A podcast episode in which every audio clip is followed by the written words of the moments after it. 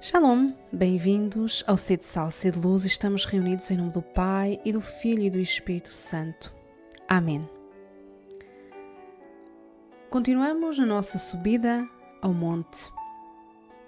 E se até aqui temos estado a meditar sobre os mandamentos que falam da nossa relação com Deus, a partir de hoje falaremos dos que falam da nossa relação com o próximo. Então, primeiro a nossa relação com Deus.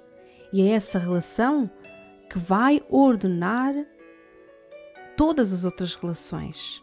Na medida em que a nossa relação com Deus for saudável, for madura, intensa, íntima, assim estarão as nossas relações com o próximo. Elas serão uma consequência da nossa relação com Deus.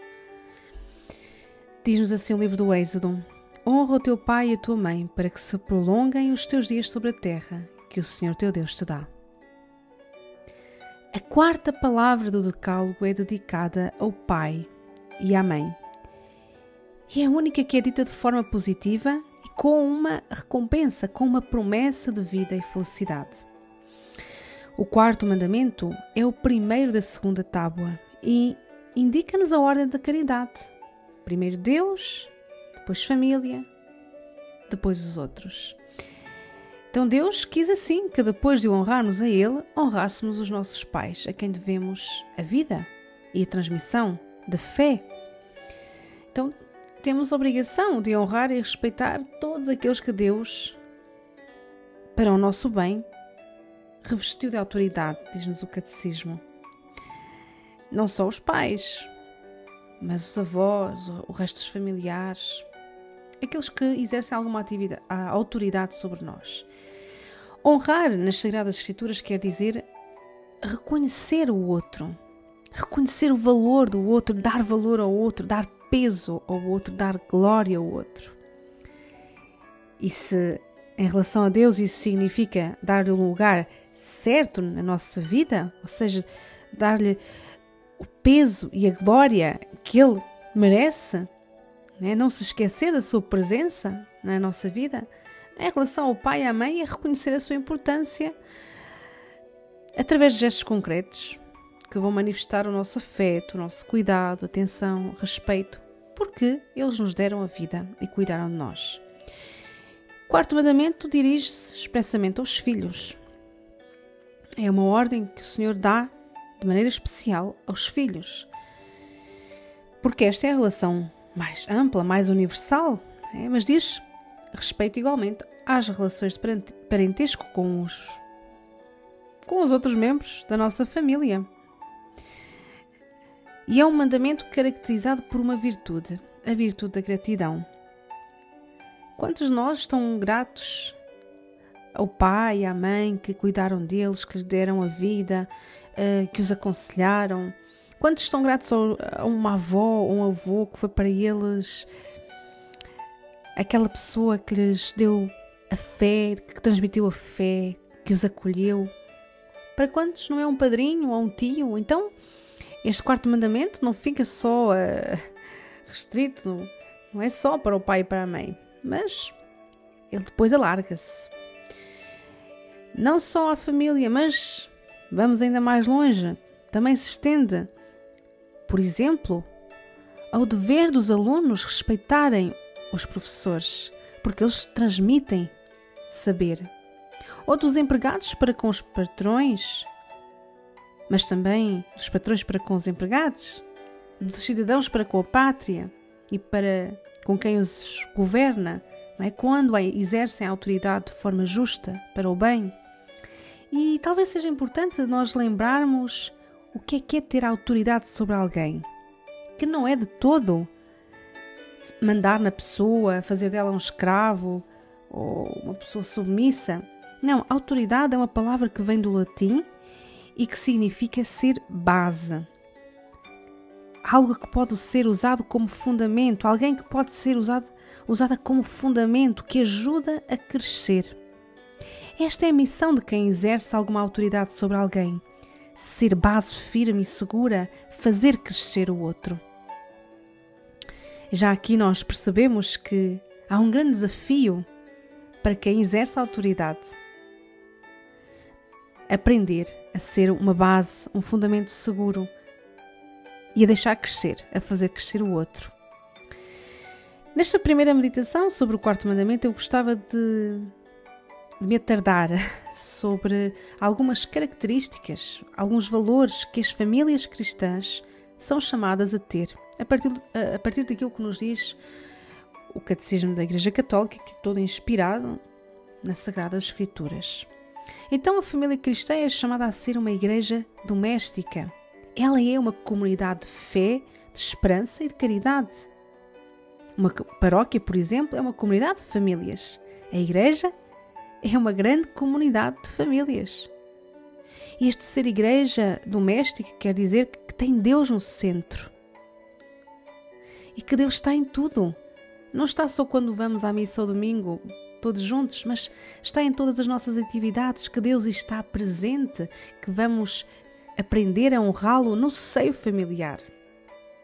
Essa igreja doméstica, essa, esse sinal para o mundo de Cristo. Depois, a igreja, a família cristã, é uma comunhão de pessoas, ela é uma comunhão de amor, uma união comum, que é um vestígio, uma imagem, uma seta que aponta, que recorda a comunhão do Pai e do Filho no Espírito Santo. Este ato procriador e educativo que se dá no seio da família é um reflexo dessa obra criadora do Pai, o Pai que gera o Filho. A família cristã é chamada a ser um lugar de oração, uma oficina de oração, ou seja, onde se aprende a rezar, onde se aprendem a, a balbuciar as primeiras orações. Quantos de nós se recordam de começar a rezar o anjo da guarda, de, se piscinarem, de se benzerem com o pai, com a mãe que pegavam na mão, com uma avó? A família cristã é chamada a ser uma oficina de oração e a ter como centro da sua vida a Eucaristia. E é pela oração cotidiana, pela leitura da Palavra de Deus, pela oração do terço, que os laços familiares são fortalecidos no amor. Porque a oração é sempre um diálogo com Deus, é sempre um estar com Deus. Então, se não há mais oração, não estamos a dar mais a Deus o lugar que Ele deve ter nas nossas famílias. A família cristã é chamada a ser evangelizadora e missionária. A começar pelos pais que evangelizam os filhos, os filhos que evangelizam os pais, os, e quem estiver mais próximos dela, e que também é chamada a ser missionária, ou seja, a levar Cristo, a ser testemunha do seu amor. E o sacramento do matrimónio é um sacramento de envio que nos chama a estar ao serviço de Deus e dos outros. A família é também a célula máter, a célula, célula originária da sociedade. Sem família não há sociedade que aguente. E se a família vai mal, a sociedade também.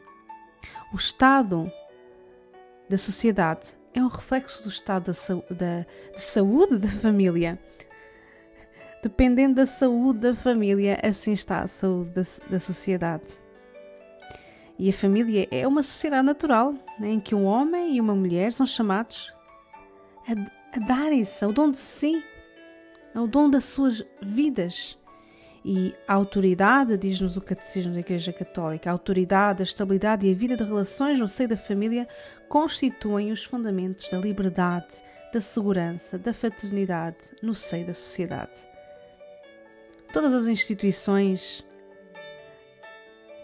na sociedade deveriam ter como modelo a família a família cristã deveria ser cada vez mais esse modelo, iluminar cada vez mais a sociedade.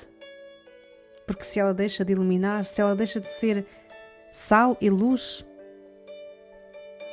de que serve a família cristã? para que serve?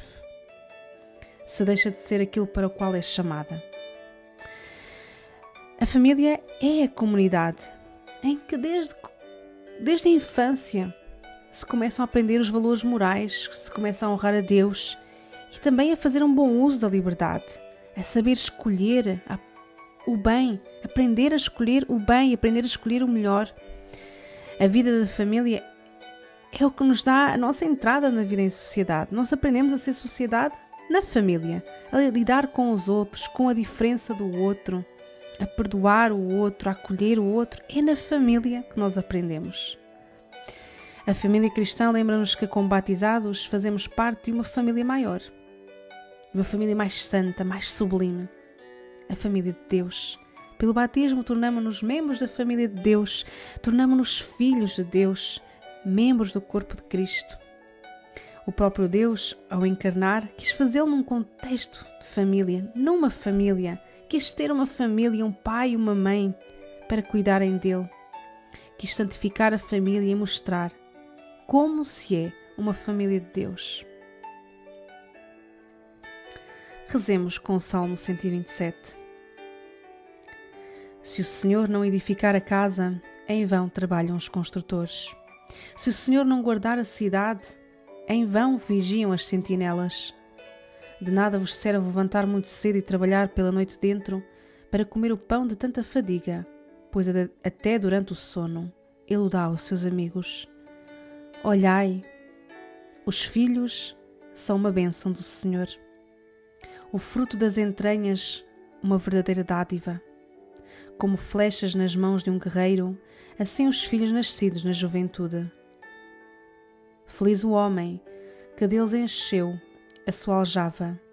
Não será envergonhado pelos seus inimigos, quando com eles discutir às portas da cidade. Estamos reunidos em nome do Pai, e do Filho e do Espírito Santo. Amém.